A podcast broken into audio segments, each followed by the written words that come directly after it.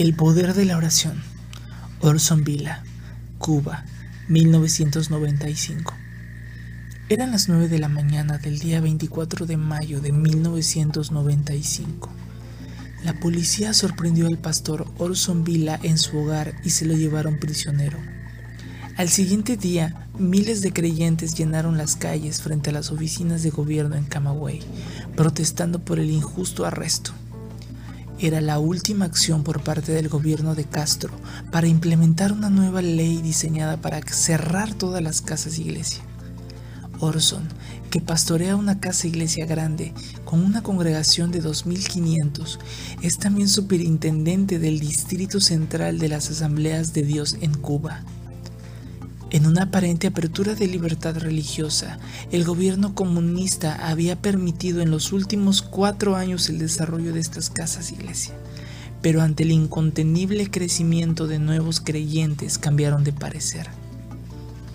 La iglesia en Cuba estaba experimentando un avivamiento como nunca antes.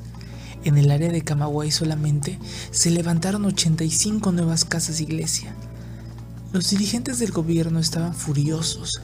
Proclamaron que dichas casas iglesia eran una amenaza al gobierno cubano y por lo tanto trataron de obligar a los líderes como Orson Villa para que cerrasen todas. Ninguna de las casas iglesia estaban dispuestas a cerrar sus puertas. A pesar de las tremendas demostraciones de apoyo por parte de los creyentes, Orson no recibió un juicio justo e imparcial. Su abogado no tuvo la oportunidad de presentar defensa en contra de los cargos y el 24 de mayo fue sentenciado a un año y nueve meses de prisión. Hacía 23 años que Orson había dejado su carrera como médico para dedicarse por completo a la predicación del Evangelio.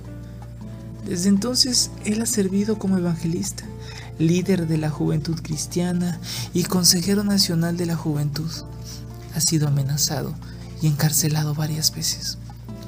Su historia fue escuchada por creyentes alrededor del mundo, quienes oraron por él, por su familia y por su iglesia.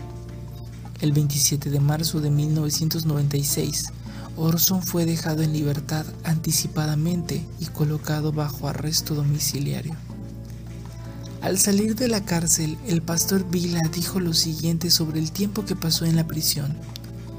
Estoy tan agradecido por el poder de la oración. Recibí fuerzas del Señor y nunca me enfermé. Nada de catarros ni enfermedades en la piel, ni enfermedad alguna. Además, tuve muchas oportunidades para compartir el Evangelio con mis compañeros de prisión. Porque sé, por vuestra oración y la suministración del Espíritu de Jesucristo, esto resultará en mi liberación, conforme a mi anhelo y esperanza de que nada seré avergonzado. Antes bien, con toda confianza, como siempre y ahora también será magnificado Cristo en mi cuerpo, o por vida o por muerte.